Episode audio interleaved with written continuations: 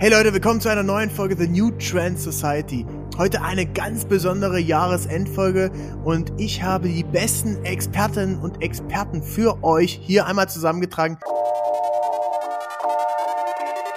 The New Trend Society, der Podcast mit Benjamin Diedering. Wir wollen darüber sprechen, was sind die Predictions fürs nächste Jahr welche Content-Themen sehen unsere Experten, welche Trends sehen unsere Experten und welche Empfehlungen haben sie auch mit. Und der erste Experte ist hier direkt Gründer und äh, Geschäftsführer von Snox, der die Brand mit den geilsten Marketingaktionen, mit äh, den geilsten Socken und Unterwäsche in Deutschland. Ähm, ja, Race in Mannheim. Äh, Johannes, schön, dass du da bist. Ja, geil, dass ich den Start machen darf. Johannes, äh, ich will gleich reinstarten. Welchen Content braucht man, um 2023 auf Social erfolgreich zu sein? Ich glaube, dass es nächstes Jahr noch stärker hingeht zu diesen Short-Videos. Das Thema ist so ein bisschen ausgelutscht, aber was ich so ein bisschen mit auf den Weg geben will, ist, habe ich jetzt gerade wieder äh, von Gary auch gehört, also das ist gar nicht mein eigener Gedanke, aber diese Transformation zu Short Video ist insofern eine riesen Opportunity, dass alle Kanäle gerade gleichen, du mit gleichem Content bespielen kannst. Also wir merken das bei meiner Personal Brand gerade. Wir haben ursprünglich angefangen, quasi so kurze Video, Erklärvideos bei uns jetzt äh, hochzuladen. Und was das Geile ist, dass der Content nicht nur auf TikTok funktioniert, sondern er funktioniert auch auf Instagram, auf Facebook, ältere Zielgruppe zu erreichen und YouTube Shorts. Also mit einem Content Piece kannst du wirklich auf vier Kanälen geilen Content machen und nicht so irgendwie eklig recycelt, dass es nichts bringt, sondern wir haben jetzt irgendwie 25.000 Follower auf TikTok gemacht und auch schon jetzt fast 10.000 FollowerInnen auf äh, Instagram. Also das sieht, das genau der gleiche Content, muss nichts groß anders bearbeiten oder sonst wie. Und das ist so, dass ich glaube, dass es nächstes Jahr äh, wird es darum gehen, dass jede Marke, jede Brand, ob Personal Brand oder generell, eine Short-Video-Strategie haben muss und dann auch, sage ich mal, auf allen Kanälen dadurch präsent sein kann. Und wir merken einfach, dass manche Themen funktionieren auf Instagram, manche nicht. Und genauso ist es bei TikTok. Und äh, ja, das ist für uns eine geile Opportunity, dass wir die unsere Personal Brand gerade dadurch richtig geil skalieren können, nur mit einem einzigen Content Piece. Welchen Kanal denkt ihr dabei als erstes? Denkt ihr originär an TikTok oder äh, was habt ihr da im Kopf? Ja, schon. Also ursprünglich auch gestartet, äh, dieses Videoformat für TikTok. Muss aber sagen, dass Instagram war für mich so ein bisschen abgeschrieben, aber jetzt funktionieren gerade unsere Videos, die wir produziert haben auf TikTok, auch auf Insta Instagram gut. Und warum shiftet gerade so ein bisschen wieder weg von TikTok, sondern eher auch ein bisschen mehr zu Instagram, ist, weil wir dort mit jedem Video mindestens so 30.000 Views haben. Die gehen zwar nicht super crazy viral, aber wir sehen, dass, dass dort besser eine Community entsteht. Also, weil die ersten 30.000 Impressionen werden doch immer wieder den gleichen Leuten angezeigt. Und da haben wir bei das Gefühl, dass es bei TikTok schon viel mehr darum geht, so das Hinarbeiten auf diesen eines Ding, das Millionen Views hat und dann kriegst du Follower. Aber es ist viel schwerer, dort eine Community aufzubauen. Deswegen, es ist mal so, mal so. Aber wenn ich mich jetzt für eins von beiden entscheiden müsste, ähm, bin ich bei Instagram. Wem aber die Zukunft gehört, sage ich es TikTok. Okay. Ähm, lass mal aus Brandsicht ein bisschen draufschauen worauf sollte man als Brand drauf achten? Du hast ja gesagt, einerseits klar, jetzt äh, das ganze Thema Short vom Video, aber wie muss Content aussehen, dass er für die Kundinnen und Kunden auch spannend ist und äh, dass er im besten Fall auch konvertiert? Also klar, ich glaube, das ist super ausgelutschtes Thema, aber die ersten Sekunden müssen super catchy, eine geile Hook haben und dann muss es möglichst äh, natürlich sein äh, nahbar. UGC ist ja auch ein riesengroßes Thema im Paid-Bereich. Das funktioniert dort am besten. Also User-Generated Content, der sehr, sehr nah am Kunden, Kundin ist. Ähm, ja, das ist so unsere Content-Strategie für Brands. Also geile Hook, sehr nahbar durch User-Generated Content und darauf sollte man äh, sich konzentrieren im nächsten Jahr auch. wenn du mal überlegst, ihr seid ja eine, eine D2C-Brand, ihr seid ähm, ähm, ja, bootstrapped eigentlich bis, äh, ähm, bis vor kurzem. Ähm, und ihr konntet immer alles machen, was ihr wollt. Wenn du dich jetzt mal in einen großen Konzern äh, reindenkst, ähm, vielleicht einen, vielleicht einen großen Automobilhersteller oder vielleicht eine andere große Brand, ähm, da gibt's ja eine ganze Menge Approval-Prozesse. Wenn du da Schalter und Walter wärst, wenn du Marketingchef wärst bei Audi, bei Mercedes-Benz, was würdest, würdest du machen, was sie jetzt noch nicht machen?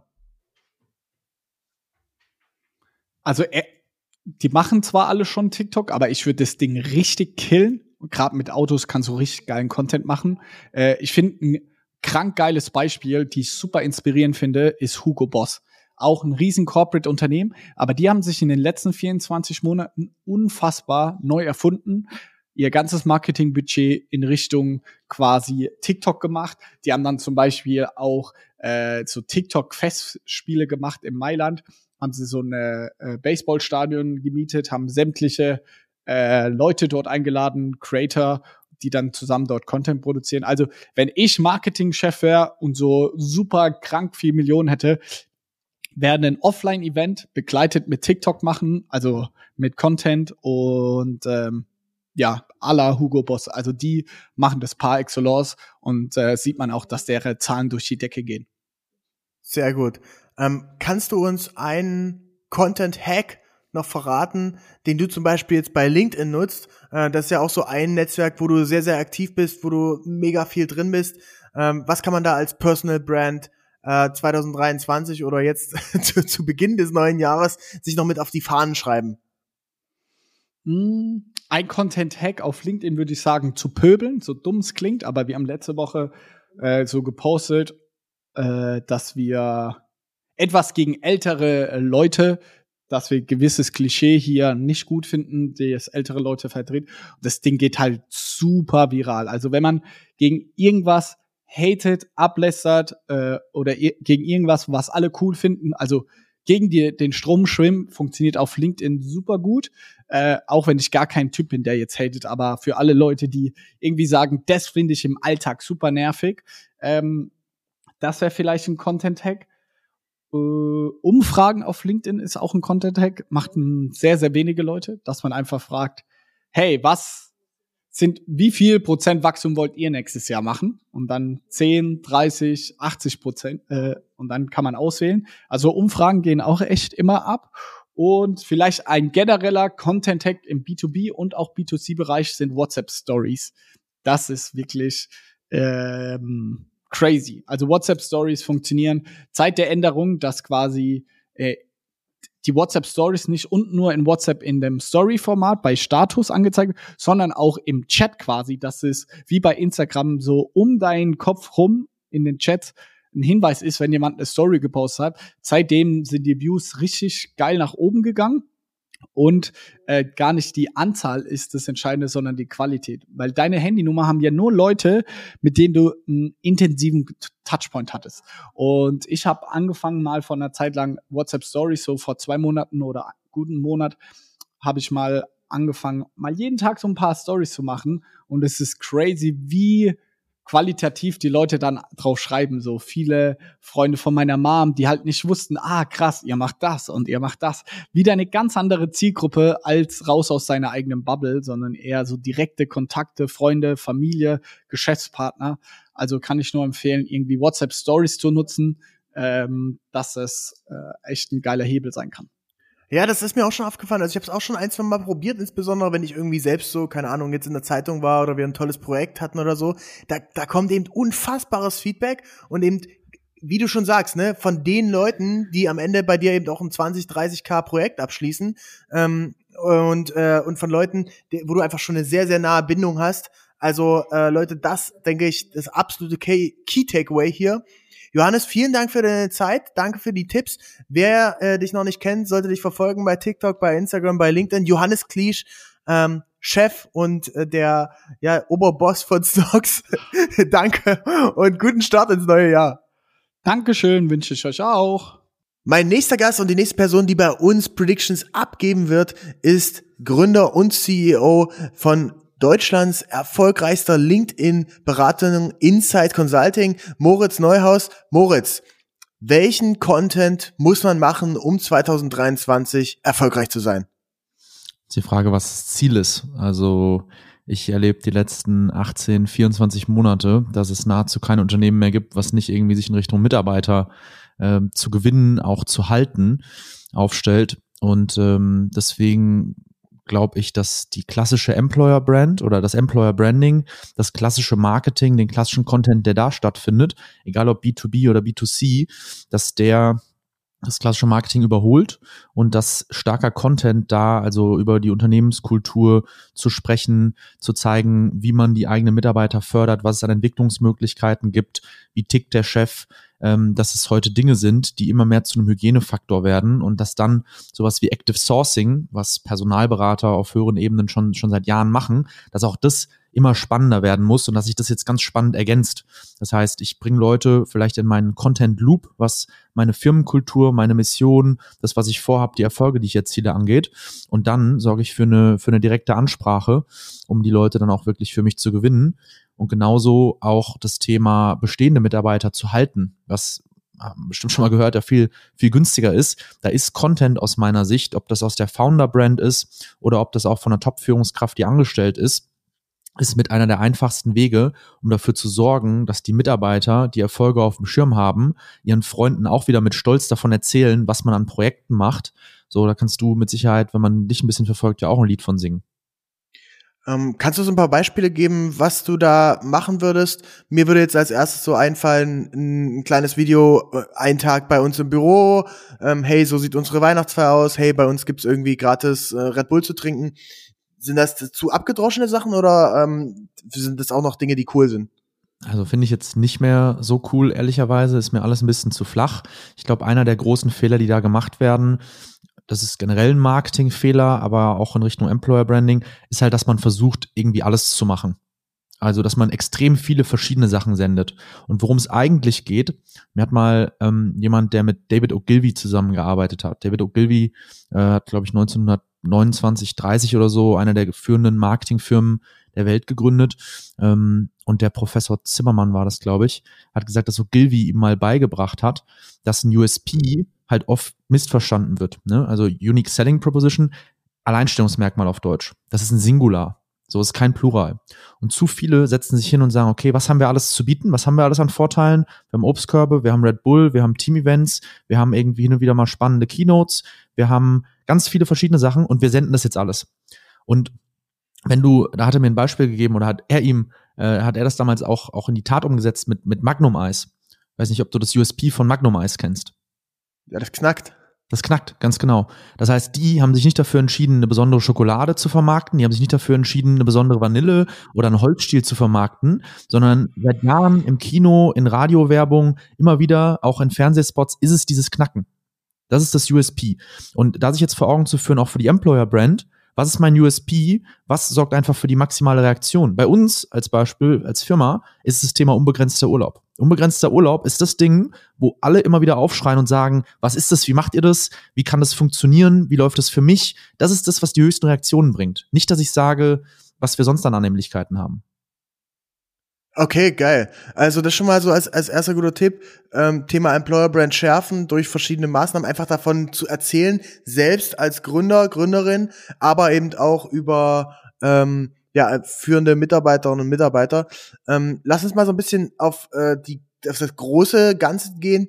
Äh, wenn du jetzt mal Brands insgesamt siehst, was für Content muss man denn allgemein machen, um auch organisch erfolgreich zu sein? Das eine war jetzt äh, sehr spezifisch auf Thema Employer Brand aber wie müssen denn Content Pieces in egal welchem Bereich, sagen wir mal, um Awareness zu schaffen, wie müssen die aussehen, ähm, dass man da auch organisch eine gute Reichweite, insbesondere auf LinkedIn, aber gerne auch auf anderen Plattformen bekommt? Da muss ich direkt so einen Disclaimer vorschieben, weil ich ganz offen sagen muss, es gibt ganz viel, wovon ich überhaupt gar keinen Plan habe. Ne? Ich habe keinen Plan von Instagram, Ähm, ich habe keinen Plan von TikTok. Ich habe äh, ganz wenig Plan von B2C-Marketing-Stunts und äh, was irgendwie in der Fashion-Industrie oder Fast-Moving Consumer Goods, was da abgeht. Das ist alles was, wo ich nicht der richtige Ansprechpartner bin.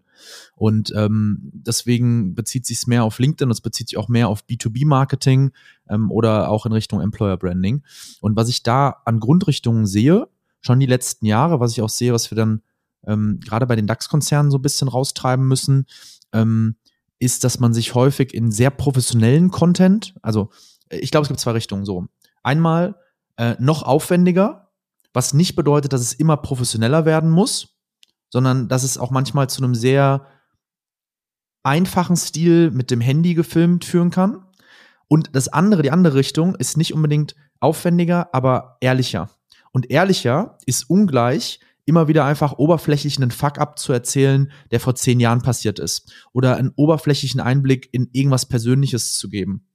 Ähm, das ist auch das andere, was, was ich als Content-Einheitsbrei immer wieder auf der Plattform sehe. Das heißt, sage ich mal, denen, ähm, die sich halt mit einem, mit einem sehr hochwertigen Produkt irgendwie gestandene Brands darin flüchten, äh, Formate, Videoformate zu bauen, die eigentlich mehr äh, ein, ein Fernsehformat haben und dann so ein bisschen aussehen wie äh, die Tagesthemen vielleicht ein bisschen moderner, ja, sehr gelackt alles mit äh, Anmoderation von dann irgendeinem einem Special Act oder so.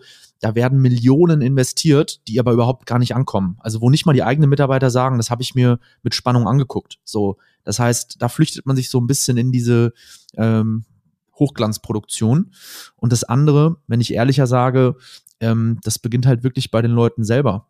Zu sagen, was wollen die Leute denn? Sie wollen halt nicht mehr irgendwie vorgehalten bekommen, wie perfekt die Welt ist, wie perfekt ich als Führungskraft bin, sondern die wollen genauso auch sehen, dass ich so drauf bin wie in der echten Welt auch, dass ich mich so verhalte, wie ich mich, wenn ich jemandem gegenüber sitze, mich auch verhalte.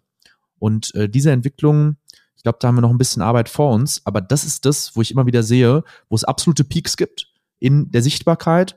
Das sind genau die Dinge, die eben auch Mut brauchen, die schwerfallen und äh, die deswegen besonders sind und nicht wegen dem Budget, was man dafür eingeplant hat. Okay, ich, ich habe ich hab mal gehört, dass äh, ein guter Post, dass der auch immer ein kleines bisschen wehtun sollte, äh, wenn man da aneckt. Ähm, siehst du das auch so? Also weh, wehtun sollte beim, beim Posten, dass man sich quasi dann doch überlegt, so, oh, ist es jetzt das Richtige, weil dann äh, pusht man eigentlich die Boundaries. Seine eigenen Boundaries vielleicht, aber ich würde nicht sagen, dass jeder Post irgendwie wehtun muss, sondern ähm, ich muss ganz klar identifizieren, was wird denn von mir erwartet, was bewegt denn meine Zielgruppe und was ich glaube, was wichtig ist und was für manche ein bisschen anstrengender ist und für andere ein bisschen leichter fällt, ist diesen eigenen Stil zu finden. So, wir haben auch immer wieder drüber gesprochen, dass es auf LinkedIn diesen Content-Einheitsbrei gibt. Du hast auch letztens drüber gepostet, irgendwie schau, wie erfolgreich ich bin. Oder zweiter Typ, schau, wie wenig erfolgreich ich bin. Ich bin nicht Millionen äh, schwerer Gründer mit 28. Ähm, oder guck mal, das sind aktuelle Trends, auf die ich irgendwie reagiere. Und mein Gefühl ist, dass dieser LinkedIn-Content-Einheitsbrei, den, den viele wahrnehmen, jetzt nach ein paar Jahren beobachten, dass der nur aufzubrechen ist, indem man Eigeninitiative ergreift und das ist als Rezipient, als zu äh, Schauer davon, die drei Punkte oben rechts im Eck zu benutzen und einen Beitrag oder eine Person, die einem einfach belanglos erscheint, auch zu entfolgen, damit zu bestrafen, dass man, das ist immer sehr leicht hinzuzufügen und man geht ganz selten dazu über, mal zu bereinigen, was fahre ich mir da eigentlich rein, was fand ich eigentlich vor einem Jahr interessant, so, und da nicht nur das Handy auszumachen, wenn mich ein Beitrag nervt, sondern der Person vielleicht zu entfolgen, den, den Feed zu reinigen, sagen wir einfach mal. Und auf der anderen Seite, als Distribuierender, als jemand, der Content macht, der sich in den Dienst der Firmenmarke stellt, dafür zu sorgen, dass man wirklich am Anfang vielleicht ein bisschen auf Hilfe zurückgreift, dass man damit Sicherheit findet, dass man sich da aber selber auch fragt, wie ist das für mich, wie kommt es rüber und dass man den eigenen Stil findet im Sinne von, schaffe ich es wirklich, Dinge zu verbreiten, die nicht mir gefallen, sondern die letztendlich den Leuten gefallen, für die ich das mache. Also sich vor Augen zu führen, sind das spannende Erkenntnisse, die ich da nach außen trage? Hilft das jemandem? Werde ich da auf einer Konferenz zu angesprochen? Das ist der erste Indikator, wo es nicht so viel um, ach guck mal, der hat jetzt 15.000 Ansichten gehabt und der nur 3.000. Wenn ich auf, in der echten Welt von meiner Zielgruppe, die ich erreichen möchte, zu dem Inhalt angesprochen werde, dann ist es der erste Indikator für die richtige Richtung. Und daran muss ich festhalten. Das ist also eine Mischung aus eigener Stil finden und letztendlich sich fragen, wie messe ich den Erfolg von interessiert es meine Zielgruppe? Ist es guter Content? Und das sind eben nicht einfach nur die Reichweiten und Zahlen. Hast du noch so drei Quick-Tipps? Ähm, wir, wir haben jetzt sehr viel über Strategie insgesamt gesprochen, aber so drei Quick-Tipps, die sofort die Posts besser machen werden. Oder meine eigenen Posts ja, also was immer noch die, die Bank ist bei LinkedIn Content, also ich sag mal, ein gutes Aufwand-Nutzen-Verhältnis haben, sind wirklich Beiträge mit einem hochwertigen Bild, mit einer smarten Hook. Also genauso wie man bei YouTube verstanden hat, 90, 95 Prozent des Erfolgs von einem Video liegt gar nicht unbedingt in dem Video selber und in der Aufwendigkeit, wie es produziert ist, sondern in dem Titel, in dem Thumbnail, also in dem Bild, was als Vorschau angezeigt wird, und in den ersten paar Sekunden. Das entscheidet eigentlich am stärksten darüber. Und das gleiche haben wir bei LinkedIn mit der Hook, mit den ersten paar Zeilen, mit einem guten Bild im besten Fall. Und ähm, da sehen wir, dass Menschen schlichtweg weiterhin besser performen.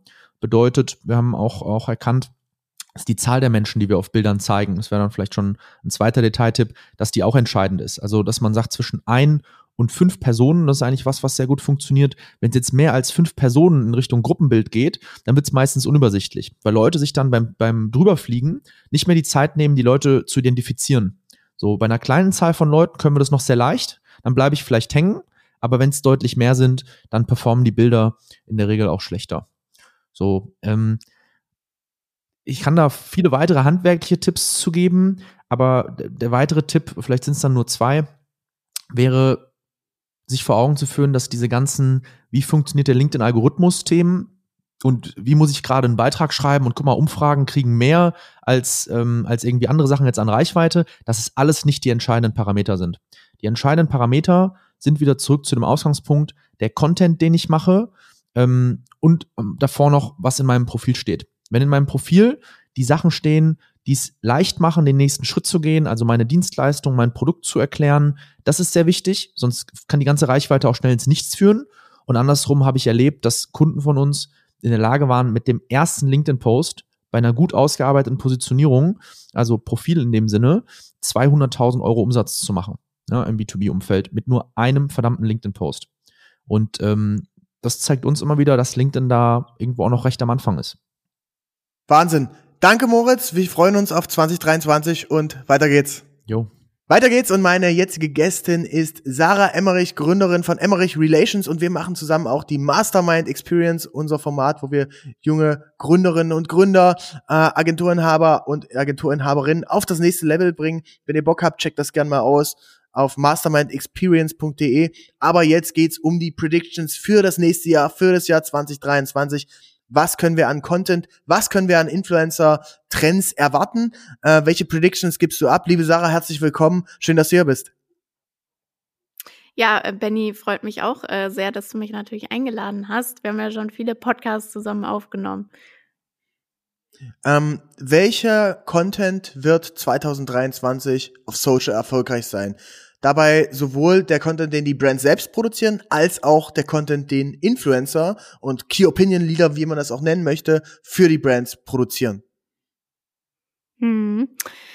Also ich äh, glaube, dass sich da viel natürlich einfach an 2022 anschließt. Also ich habe da, glaube ich, jetzt keine krasse Prediction, ähm, was sich stark verändern wird äh, im Vergleich zwischen 2022 und 2023, ähm, sondern äh, wie gehabt wird der Content einfach authentischer. Ähm, sprich, es geht einfach weg von der von der Hochglanzproduktion oder ist es ja auch schon gegangen ähm, hin zur sehr natürlichen Videoproduktion. Und äh, das ist, denke ich, auch einfach das Wichtigste. Also spätestens, wenn man 2022 äh, jetzt noch immer bei den Fotos hängen geblieben ist, dann sollte man sich jetzt mal 2023, egal ob als Influencer oder als Brand, äh, mal den, den Videos ähm, widmen. Und äh, warum das auch, glaube ich, immer wieder wichtig ist zu erwähnen, ist, wir sitzen in den Workshops, teilweise in den Strategie-Workshops, wo es ja wirklich um Content auch immer bei uns geht ähm, und sagen den Brands oder müssen den Brands immer noch erklären, dass halt Foto-Content, Inspirational Fotos, äh, Stockfotos oder so, dass das halt nicht mehr funktioniert, sondern dass sie halt ähm, Videocontent machen müssen, dass sie Content Faces brauchen, also ähm, dass sie wirklich äh, jemanden brauchen, der die eigenen Kanäle bespielt, der Stories macht, der TikTok-Videos macht. Und deswegen äh, denke ich, lohnt sich das auch immer wieder, das äh, zu erwähnen.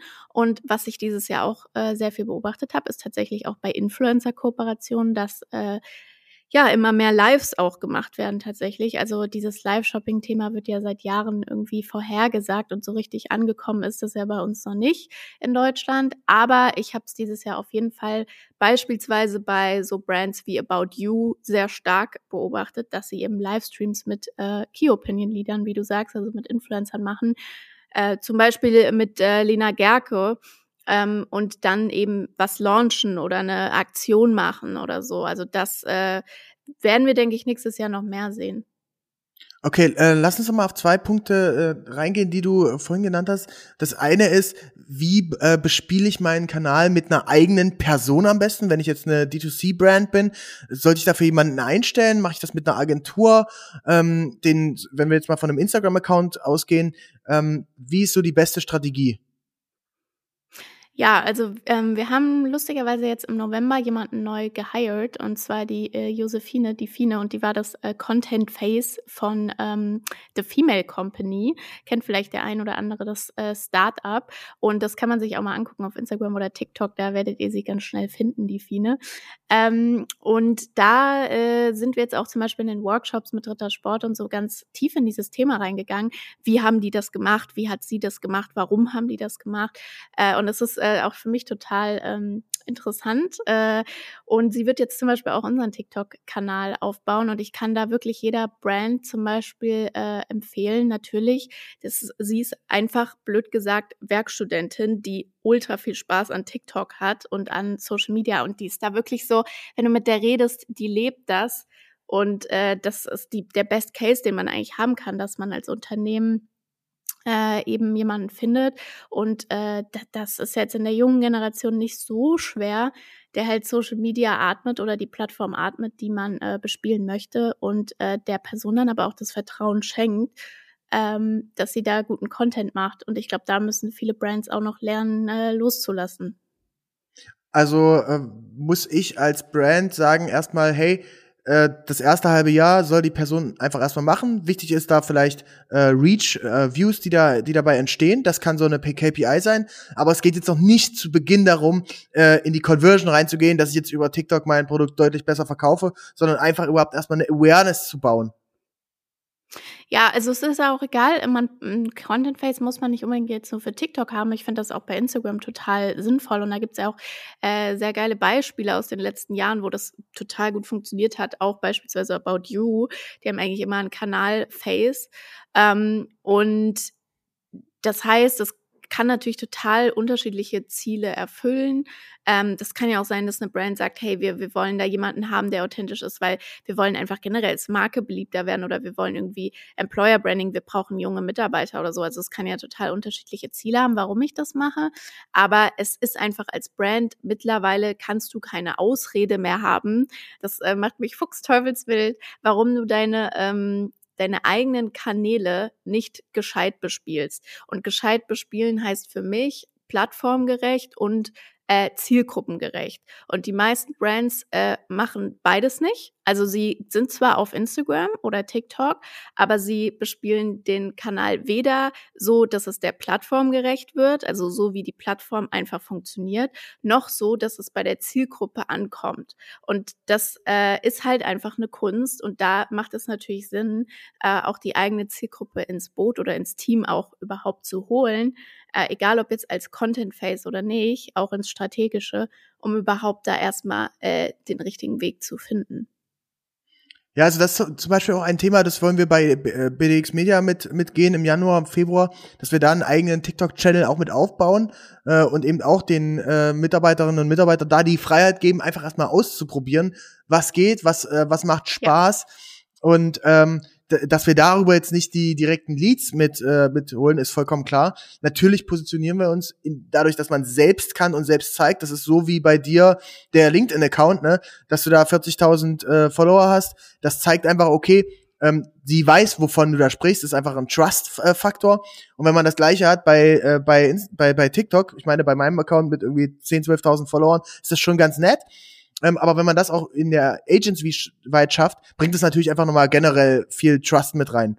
Ähm, wir hatten uns in, äh, in einem anderen Bereich, also als wir den Content für unsere Mastermind Experience geplant haben, ja auch über ein Thema äh, unterhalten, Sarah, und da hast du das ja vor allem mit reingebracht, dass wir weggehen von den klassischen Aftermovies und hin zu Content zu Videos und die, die Kapazitäten von Video und Foto, die sowieso vor Ort mit da sind, ne? Denn wir haben sowieso einen Fotografen mit dabei, wir haben sowieso einen Videografen mit dabei, ähm, dass wir das eher hinschiften in Knowledge, in Content, der eher auf die Zielgruppe mit einzahlt. Kannst du das vielleicht ein bisschen erklären? Mm, ja, also ähm, ich glaube, gerade bei, bei so einer Mastermind ist es halt, ist zwar schön und ich liebe auch unsere, äh, oder generell, ich liebe das einfach, so einen, so einen geilen Aftermovie, so einen epischen oder so dann danach zu haben. Aber das, was ja wirklich ankommt, sind eigentlich nur die, oder was die Leute wirklich konsumieren, sind ja die Kurzvideos, also so die, die kurzen Recaps, was wir ja auch machen. Ähm, und dann halt auch wirklich äh, Input. Also, dass man wirklich versteht, okay, was machen die da eigentlich vor Ort? Also, das sieht ja im Aftermovie alles ganz nice aus, aber was ist jetzt wirklich der Inhalt? Und äh, gerade bei der Mastermind haben wir ja ein sehr exklusives und hochpreisiges Produkt auch, was man verstehen muss, ähm, wenn, wenn man das jetzt nur auf Social Media sieht. Und ähm, dementsprechend ist es dann natürlich auch wichtig, eben wieder zielgruppengerecht äh, zu kom äh, kommunizieren, beziehungsweise den Content zu erstellen und aufzubereiten. Und da unsere Zielgruppe ja Leute sind, die nach sehr hochwertigem Input suchen, äh, macht es dann natürlich auch Sinn, eben ähm, aus dem, aus dem, was wir da vor Ort machen, also zum Beispiel die Vorträge eben auch in längere Videos zu verpacken und zu teilen, damit sich jemand wirklich ein Bild davon machen kann, was da eigentlich passiert. So. Und ich glaube, das ist halt, das ist halt immer das, was ich so, was ich so sage, aber wo ich glaube, teilweise das Verständnis einfach noch fehlt bei, bei vielen Brands du musst, es ist eigentlich so simpel, du musst, wie gesagt, einfach plattformgerecht und halt zielgruppengerecht äh, konsumieren. Also du musst einfach dich damit auseinandersetzen, äh, nicht konsumieren, produzieren. Äh, du musst dich ähm, einfach damit auseinandersetzen, was halt deine Zielgruppe konsumiert. Und das musst du denen dann halt im Endeffekt auch geben. Und unsere Zielgruppe bei der Mastermind konsumiert ja wahrscheinlich in der Woche mehrere Stunden an Podcasts oder Wissen ähm, auf Social Media. Ähm, dementsprechend macht das natürlich auch Sinn, die Inhalte, die wir dann vor Ort äh, sowieso haben, ähm, auch beziehungsweise das, was wir vor Ort machen, halt in Inhalte zu packen, die das transportieren. Ja, vielleicht um ein anderes Beispiel noch mit reinzubringen. Ich finde es sehr geil. Äh, mal angenommen, du hast ein, äh, bist ein Festivalveranstalter und willst jetzt Content machen. Einerseits brauchst du natürlich Hochglanz, Aftermovie in, in, einer, in einer kompakten Version für dein Sales-Team, dass die neue Sponsoren ranholen können, ne? dass die ja. die fetten Deals mit einem äh, mit einem Red Bull, mit einem äh, Rewe, mit wem auch immer closen können. Das ist das eine. Aber andererseits äh, ist die Frage, machst du diesen fette Aftermovie nur, um dich selbst abzufeiern, um dir selbst zu zeigen, hey, wir sind die coolsten, wir sind die besten. Ja. Das kann auch ein Teil mit sein, aber man muss einfach den Aufwand ins Verhältnis setzen. Und ich denke, das ist jetzt äh, brandaktueller Hack, Knowledge, habe ich noch nirgendwo erzählt, denke ist, du musst schauen, was will deine Zielgruppe. Wenn deine Zielgruppe diese vier Tage nutzt, um einmal sich komplett auszuklinken aus dem Leben, aus allen Verantwortlichkeiten, im Job, in der Familie, überall, dann musst du das zeigen und speziell auf den Campingplatz eingehen, speziell auf die Aktivitäten eingehen und speziell auf dieses, hey, dieses freie Gefühl, und das muss nicht immer Hochglanz sein, das kann auch ein Vlog sein, das kann auch eine Person da sein, die man mit begleitet. Das kann auch was ganz anderes sein. Also ähm, wer da, wer da Lust hat, darüber zu sprechen, meldet euch bei Sarah oder mir. Ähm, ich finde es finde super spannend. Sarah, vielen Dank für die geilen Predictions und weiter geht's in der Folge.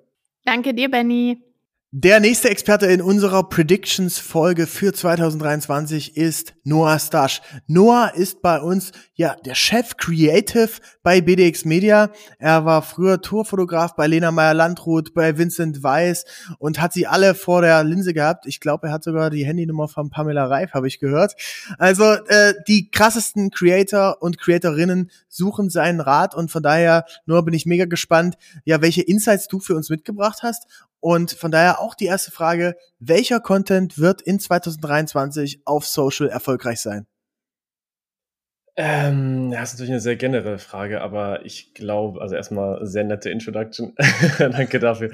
Ähm, nee, ist eine sehr generelle Frage, aber ich glaube, was, was dieses Jahr schon, man eigentlich schon dieses Jahr sehr stark gemerkt hat, was nächstes Jahr noch relevanter wird, ist so generell das Thema User-Generated Content, also ähm, Content, auch wenn er jetzt für eine, für eine Marke, für eine Brand produziert ist oder, oder quasi die bewerben soll, dennoch Content, der von den Usern selbst generiert wird, von äh, ja, Influencern oder von, äh, von Menschen aus dem Alltag, sage ich mal, ähm, weil das dann doch so ein bisschen diese Nahbarkeit ist, die, die jetzt, glaube ich, nächstes Jahr gerade auch nochmal, ja, wo einfach der Fokus drauf liegt, ähm, mit der, dass die Marken quasi irgendwie Gesicht bekommen, wenn du so willst. Also dass sie, dass sie, ja. dass sie sich mehr personalisieren auf diesen Social Media Plattformen. Ähm, ja, Super. Also du sagst ja, ähm, äh, einerseits kann das von Usern, also von Kunden, von, äh, von in Anführungszeichen normalen Leuten generiert sein, aber andererseits auch von Influencern, äh, die dann von der Brand auch bezahlt werden dafür. Worauf muss man denn da achten, dass dieser Content eben auch geil wird und auch cool organisch funktioniert, egal jetzt auf welcher Plattform? Ich glaube, das, das größte Ding, äh, das merken wir ja auch in unserem Alltag bei den Jobs, die wir jetzt, äh, die wir jetzt hier umsetzen, ist äh, also so diese die größte Schnittstelle ist ja, ist ja die, quasi die Community desjenigen, der den Content also herstellt. Jetzt zum Beispiel, du hast gerade Pamela Reif erwähnt, äh, mit ihr haben wir auch im letzten Jahr ein paar Sachen gedreht. Ähm, das, was sie quasi tagtäglich macht und was ihre, ihre Community dann auch ähm, ähm, feiert und was sie sich gerne anschauen, was sie interessiert und auf der anderen Seite aber auch das rüberzubringen, was die Brand möchte. Ich glaube, dass man da ähm, noch viel mehr, also dass die Brand, brandseitig quasi noch viel mehr darauf achten es achten wird, was quasi bei der bei demjenigen, der den Content erstellt, halt gut funktioniert. Also bei einer Pamela zum Beispiel, was, was kann sie produzieren, was wirklich auch, naja, was sie auch sonst machen würde, was ihre User gerne, also ihre Follower gerne anschauen. Ähm, und wie verbinden wir das noch besser? Also, dass wir ihnen nicht was vorgeben, so hier, das und das und das und das wollen wir drin haben. Ähm, am Ende performt das halt null und keiner guckt sich's an und jeder, ja, jeder hat irgendwie ein schlechtes Gefühl, weil das noch was Hate also weil, weil quasi Leute drunter schreiben, so, ey, das ist ja nur Werbung, ähm, du machst ja nur noch Werbung heutzutage, etc., dass das quasi so ein bisschen einen einfacheren Weg findet. Ich glaube, das, äh, das wird wichtig werden. Cool. Ja, ich nenne das so sehr gerne so the Magic Triangle of äh, Content. Ähm, das, das sind so einerseits äh, Punkt eins, das was die Marke möchte, Punkt zwei, das was der was der Influencer, die Influencerin möchte und dann drittens noch, was der Creator oder die die Agentur möchte. Äh, denn der äh, Creator hat natürlich auch seine Themen, die er reinbringen möchte, irgendwie coole Schnitte, vielleicht Dreh auf anamorphen Linsen oder sonst was. Aber am Ende, wenn man diese drei verschiedenen Punkte zusammenführt, dann wird der Content am Ende erfolgreich. Und äh, du hast super gesagt, wenn man das als Beispiel mal nimmt, wenn Pamela jetzt für Puma Werbung macht, ähm, ich glaube, sie hat ja eine, eine Collab mit, mit Puma, ja. dann äh, und, und jetzt einfach nur den Schuh in die Kamera hält und sagt, ey, hier ist der neue Schuh, bitte kaufen, das ist natürlich voll scheiße.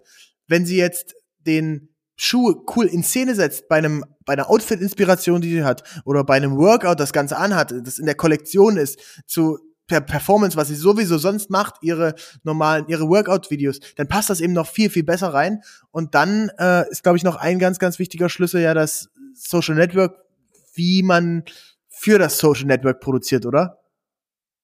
Ja, ähm, also das auch lustig, lustiger Fakt. Ähm, es ist also äh, Leute zwischen 16 und 24 äh, habe ich letztens nachgelesen informieren sich eher auf Social Media über eine Marke, anstatt sie zu googeln. Also ähm, äh, finde ich die Marke cool, finde ich die Produkte cool, kann ich mir das vorstellen, da einzukaufen. Das heißt, das, das, allein das zeigt ja schon so die Wichtigkeit, wie dass dieser Social Content dann auch irgendwie gut performen muss und, und authentisch sein muss, weil die Leute einfach dadurch die, also die Marken dadurch ihre ähm, Credibility einfach dann bekommen, gerade wenn es neue Marken sind. Aber ja, was du gerade gesagt hast, stimmt tatsächlich. Ähm, wir, also wir sehen das, meine ich, also jetzt auch in den, in den Produktionen, also in der Entwicklung so ein bisschen der Produktion. Also jetzt ähm, haben wir beispielsweise nächstes Wochenende eine Produktion für eine relativ große, relativ groß, für eine sehr große internationale Marke.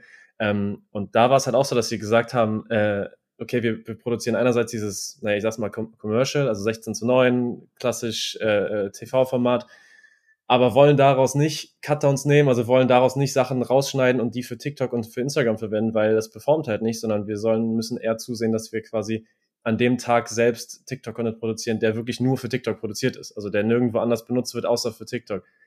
das war in der Vergangenheit eigentlich auch anders, dass man, dass man eher so gesagt hat, okay, wir produzieren ja einen Clip und daraus machen wir halt einfach so Zuschnitte für Social Media, dass das quasi auch immer mehr in die Richtung geht, okay, es wird für jede Plattform halt speziell produziert. Also wenn es für TikTok benutzt werden soll, dann muss es auch auf TikTok funktionieren und dann braucht man auch ganz andere Konzepte und Storylines und äh, Sounds und was auch immer. Ähm, ja, das stimmt tatsächlich. Wenn, wenn man jetzt mal da, dabei bleibt, okay, die Commercial, die wird so produziert wie immer. Ähm, worauf muss ich denn achten, dass eine normale Commercial oder dass ein, dass, dass ein Video, was ich eigentlich, was ich da zeigen möchte, dass das auch bei TikTok gut funktioniert? Was sind da so die drei, vier wichtigsten Punkte?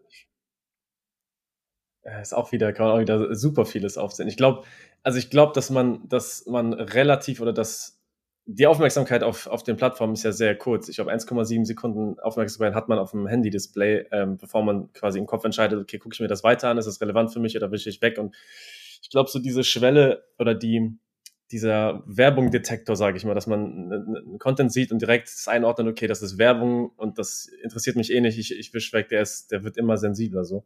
Äh, merke ich auch bei mir. Das, man sieht es direkt, okay, ist es Werbung oder nicht Werbung.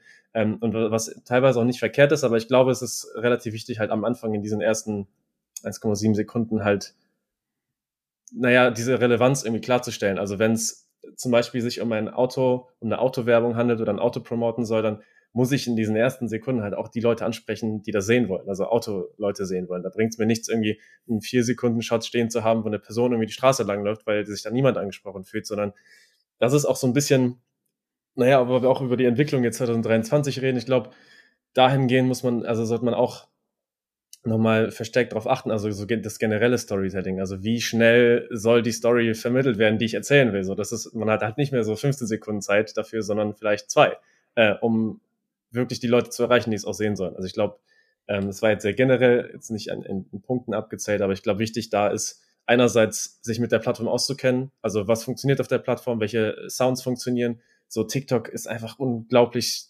Storytelling-lastig. Also so derjenige, der gut eine Story rüberbringen kann, der hat auch meistens die, die am meisten geklickten Videos und derjenige, der es halt nicht kann, weniger. Das heißt, ähm, da zu schauen, dass man halt die Plattform gut bedient. Das ist auf Reels ein bisschen, bisschen anders. Also da hat man, würde ich sagen, noch ein bisschen mehr Werbungsspielraum so. Ähm, ähm, aber ja, also das, das ist wichtig und, und halt eben ganz am Anfang direkt klar zu machen, worum es geht und warum es, warum ich als User das anschauen sollte, diese, diese Commercial. Welche Trends siehst du für 2023 noch? Äh, Xing, Spaß, nein. Äh, ich glaube, LinkedIn, äh, LinkedIn ist, ähm, ist, ist, wird auch, hört man ja auch super häufig, ist ähm, so ein bisschen in der, also ich habe äh, lustige Story. Ich habe ich hab, äh, mir ein bisschen was durchgelesen hier in der Vorbereitung so und habe eine Story gefunden von einer ähm, Führungskraft, einer weiblichen Führungskraft, die einen Post gemacht hat zum Thema Babys bekommen und Babys stillen etc.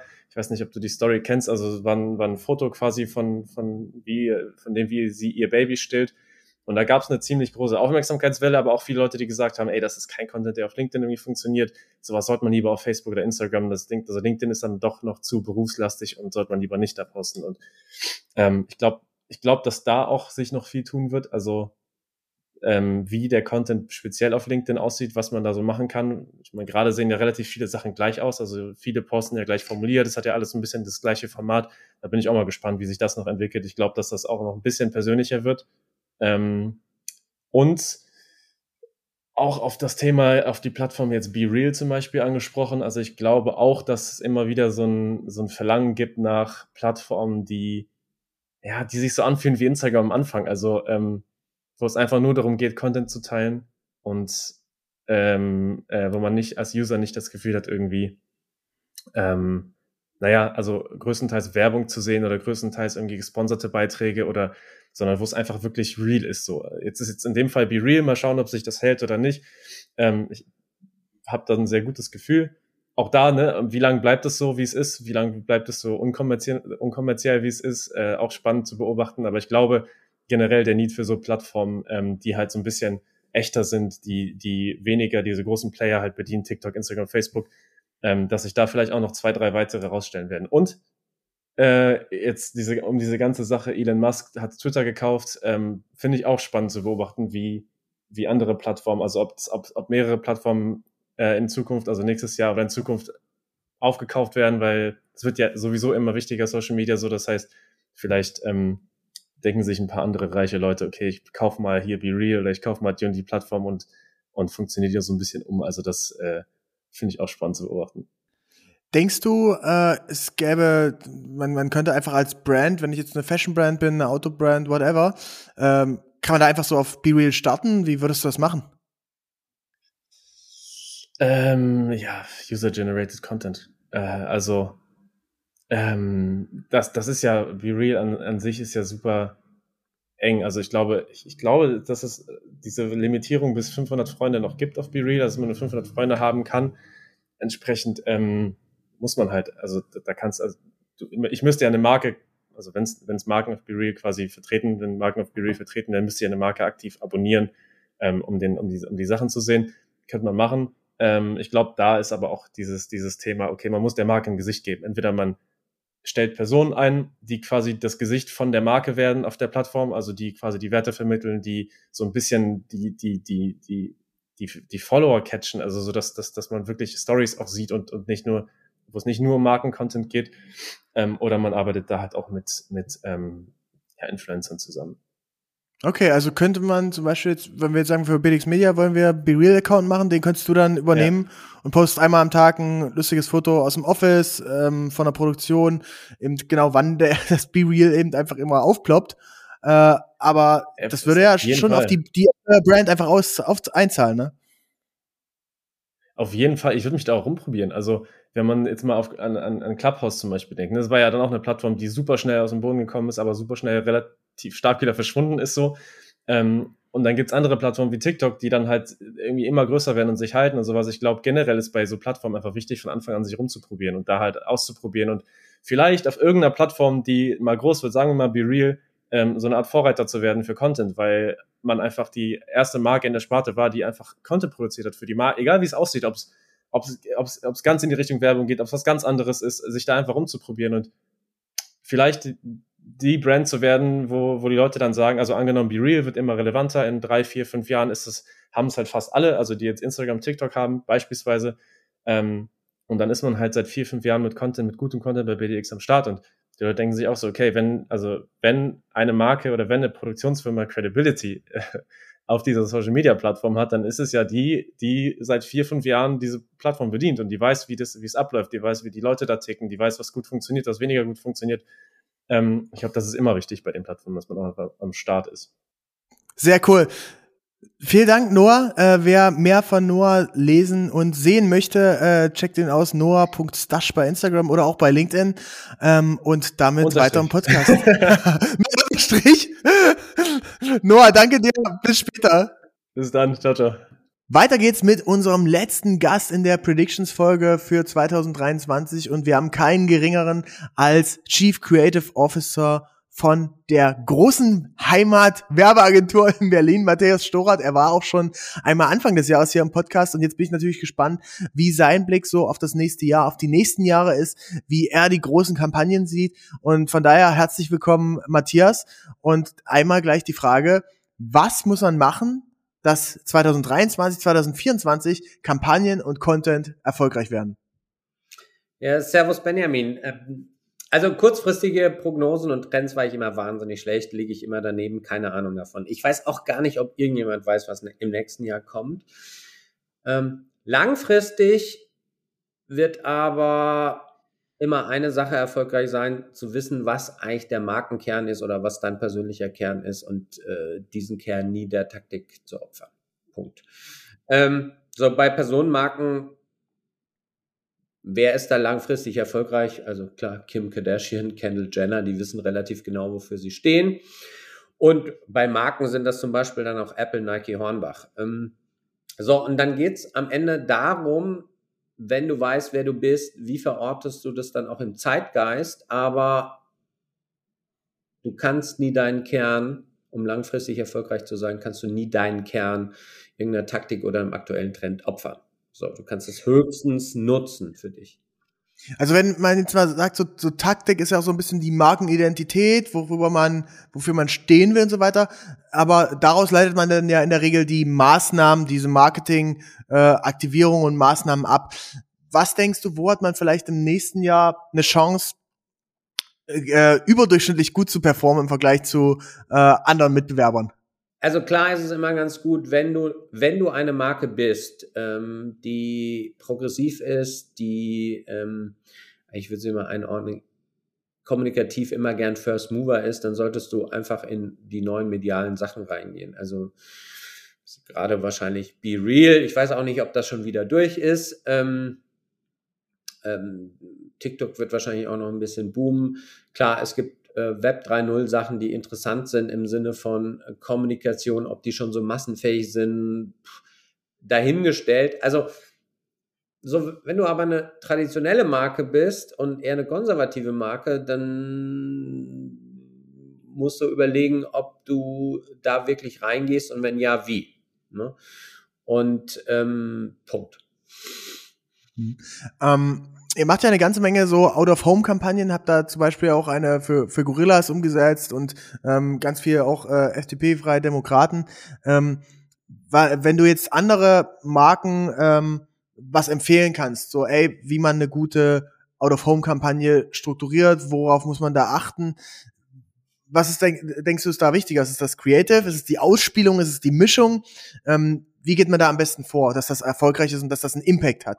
Naja, also Erstens mal halte ich es für Quatsch, überhaupt in Medien zu denken, out of home oder so. Ne? Also eigentlich musst du sagen, also wie ist meine Marke, dass sie in der Total Brand Experience wirklich eine einheitliche Erfahrung ist im Sinne der Marke. Also das heißt, wenn ich eine super Out-of-Home-Kampagne draußen habe und äh, ich lande auf der Page, ich habe irgendwie einen anderen Point of Contact, der überhaupt nichts mit der Marke zu tun hat, totaler Quatsch. Irgendwie out of home. Du kannst auch einen wahnsinnig tollen TikTok-Account haben und wenn das mit deiner Marke nichts zu tun hat, also ich bin auf TikTok, habe ein wahnsinnig geiles Erlebnis, weil diese Videos wunderbar sind, ähm, dann komme ich auf die Website, kommt auch ein Point of Sale und da ist, lebt das überhaupt nicht, ja. Ähm, äh, dann habe ich eigentlich Geld verbrannt, ja. Ähm, so, also das heißt, das Ding ist, wenn ich für etwas stehe, ich nehme jetzt mal Apple, da geht es am Ende um Creativity.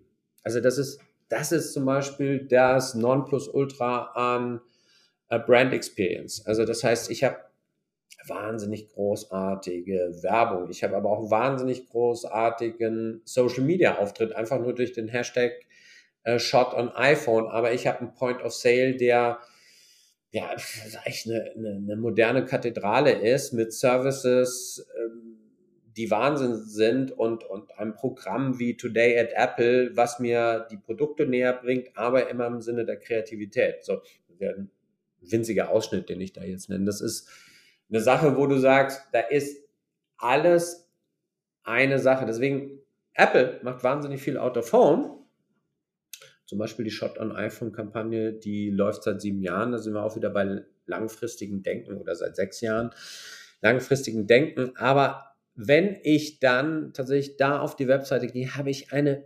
identische Markenerfahrung, wie ich es im Autoform habe. Und ich will mal sagen, bei 95 Prozent im Speziellen der deutschen Marken bricht, also die haben manchmal schlimme Werbung und tolle Point of Sale oder Webseiten Experience, also wo du sagst, ja, wow, ist cool. Ähm, auf der anderen Seite haben viele wahnsinnig tolle Kampagnen, aber die Experience in Retail, in den Relationships, bei Events, bei ähm, auf der Webseite ist eine Katastrophe. Also das Ding gesamthaftig zu betrachten, das wird über die nächsten 10 Jahre, 15 Jahre der Differenzierungsfaktor Nummer eins sein. Es klingt ein bisschen äh, komplex, ist es aber auch gar nicht. Mhm. Ähm, wie wichtig sind denn immer wieder solche Guerilla-Aktionen, äh, da äh, haben wir, durften wir ja schon in der Vergangenheit irgendwie ein, zwei Sachen zusammen umsetzen, oder wir durften es zumindest in Szene setzen, sei es mit der, äh, mit der FDP, wo dann irgendwelche LKWs rumgefahren wurden, wo, wo äh, äh, lustige Sprüche drauf standen. Oder ich habe auch beobachtet, dass ihr ähm, bei Hornbach ja irgend so eine, eine Kampagne gemacht hat, wo, wo Buchstaben geklaut wurden von den von den von den Baumärkten ne, und so. Also ähm, die für für die Hörerinnen und Hörer äh, gibt einfach mal äh, Hornbach Buchstaben Diebstahl oder so ein. Ähm, ich glaube, da hinkt ihr ja auch dahinter. Wie wichtig ist das, dass man solche äh, Zeichen immer wieder setzt und dadurch eben auch ähm, außerhalb der klassischen Paid Media Talk of the Town wird, äh, weil man einfach sagt, ey, das ist irgendwie eine coole Aktion, das geht irgendwie viral, das posten auch Leute in ihren Socials. Ähm, wie schätzt du das ein? Äh, das ist wahnsinnig wichtig dann auch in der gesamtheitlichen Markenerfahrung, wenn du dein Kontaktpunkt mit der Marke der erste immer nur Werbung ist und ansonsten immer nur Werbung und dann wirst du gleich zum Sale weitergeleitet, dann hast du auch da tauchst du nicht ein. Du musst ja den Leuten heutzutage etwas geben, womit sie sich beschäftigen. Also es funktioniert ja auch nicht mehr, dass du den Leuten erzählst, so ist die Welt. Ne? Also bist du Uni-Professor, Lehrer. Übrigens, so funktioniert die Welt, so ist meine Marke, glaubt es mal und so. Sondern du musst, sie müssen sich damit beschäftigen wollen, sie müssen eigentlich muss die Kommunikation schon Markenerlebnis sein, nicht nur ein Dozieren. Und deswegen ist, also Guerilla, mit dem Wort kann ich gar nicht so viel anfangen, ist eigentlich eher so. Wie würdest du das nennen? 90er, 2000er. Es geht eigentlich, ich, ich sag jetzt mal, äh, Erlebnisse, die über die Marke, äh, über Werbung hinausgehen, die aber auch über den Point of Sale oder die Webseite hinausgehen. Also das heißt, das ist eine Kommunikation, wo ich selbst Teil werde. Hornbach Buchstaben klauen. Ja.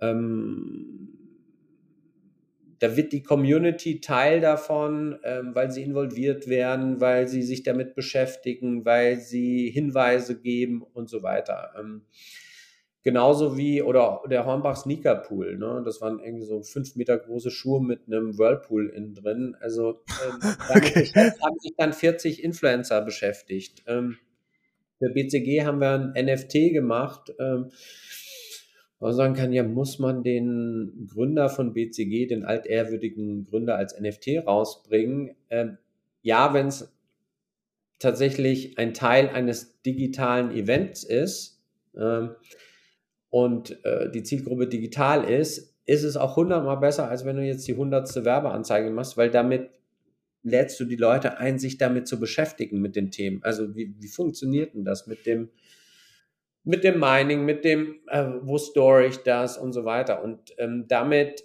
bist du raus aus dem Thema, ich doziere und erzähl dir, wie die Welt ist, sondern ähm, die Leute äh, können selber erfahren, erleben und so weiter. Das ist entscheidend für Marken in diesem Jahrtausend.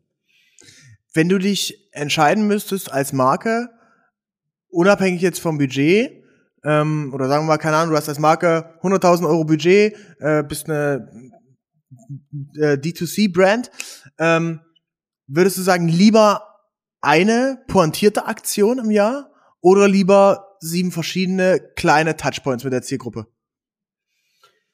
Müssen wir sich die Marke konkret anschauen. Also 100.000 Euro Budget ähm, ist wahrscheinlich ein Start-up ähm, da würde ich wahrscheinlich drauf gehen auf, was ist, was ist die Nische? Also was ist deine, in, in dem Zielgruppensegment deine Nische? Und wie kann ich die wo möglichst präzise erstmal ansprechen? So. Ähm, da geht es ja erstmal um den ganzen, das ganze Ding ein bisschen laufen zu lassen, auch A-B-Testing, funktioniert mein Produkt, was muss ich ein bisschen am Produkt ändern, was muss ich auch an der direkten Ansprache ändern, etc. pp. So, und dann gibt es ja aber auch irgendwann mal, ich sage jetzt mal, erwachsenere äh, Märkte, ja, also Kategorien, wo du fünf bis zehn bis zwanzig äh, Player hast, die ein wenig unterscheidbares Produkt haben.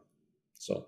Und da kommen dann, da kommst du mit 100.000 Euro sowieso nicht mehr weiter. Also dann, das sind, das sind große Dinger, wo Millionen, Milliarden umgesetzt werden.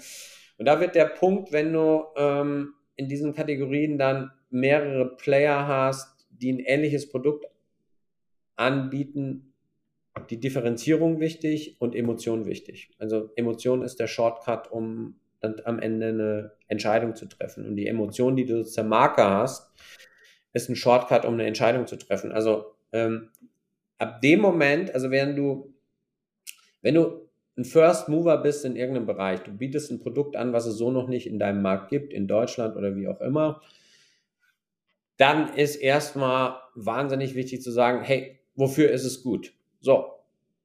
Aber jeder, jede neue Kategorie, ähm, die dann funktioniert, da hast du innerhalb kürzester Zeit Mitbewerber. Lieferdienste. Also, ich glaube, Gorillas hat in Deutschland angefangen. Wie viele Wettbewerber gibt es da inzwischen? Keine Ahnung. 5, 6, 7, 8, 9, 10. Ein paar, aber ich, ich glaube, es dünnt sich ja gerade wieder aus. Cool. Äh, Matthias, vielleicht ein, äh, äh, ein abschließendes Ding. Ähm, wie hast du einen Hack, einen Tipp für uns, was man in 2023 machen sollte, worauf man achten sollte, welche Brand man vielleicht auch beobachten sollte?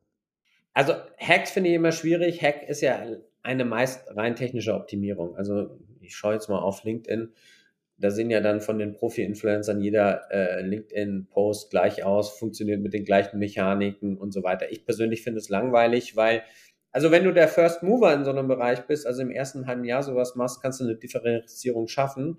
Aber wenn es alle machen, schaffst du keine Differenzierung mehr. Deswegen ist der Hack schwierig, weil er relativ einfach kopierbar ist von jedem. Ähm, also Hacks würde ich grundsätzlich ablehnen. äh, Punkt. Ähm, habe ich, äh, also mehr kann ich dazu auch nicht sagen. Ähm, ich finde eher interessanter, also da sind wir wieder beim Punkt vom Anfang. Wofür stehst du als Marke, als Personenmarke? Und was machst du denn jetzt damit? Und äh, wie machst du das tatsächlich mal über drei, vier, fünf Jahre? Das ist ja genau okay. wie du Unternehmen gründest. Also äh, Shortform-Content, äh, long, long, äh, long-term denken. cool. Ja, long Matthias, Vielen Dank für äh, vielen Dank für diese Insights.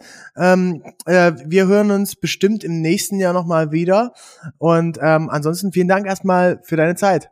Ja, vielen Dank dir, Benjamin. Servus. So Leute, schön, dass ihr zugehört habt hier bei dieser besonderen Folge Predictions 2023. Äh, gebt gerne mal Feedback ab, wie euch das gefallen hat mit den verschiedenen Gästen. Ich fand es super geil, mal mit so vielen verschiedenen Leuten zu sprechen. Hab ganz viel Inspiration mitgenommen. Wenn ihr jetzt einen super Tipp mitgenommen habt, schreibt mir gerne mal eine Nachricht bei LinkedIn, was ihr da äh, ja vielleicht auch selbst bei euch in der Company implementieren wollt. Und ansonsten checkt gerne unsere Gäste einmal auch auf deren Socials aus. Wir hören uns dann in der nächsten Folge New Trend Society. Bis dahin, macht's gut, ciao, ciao.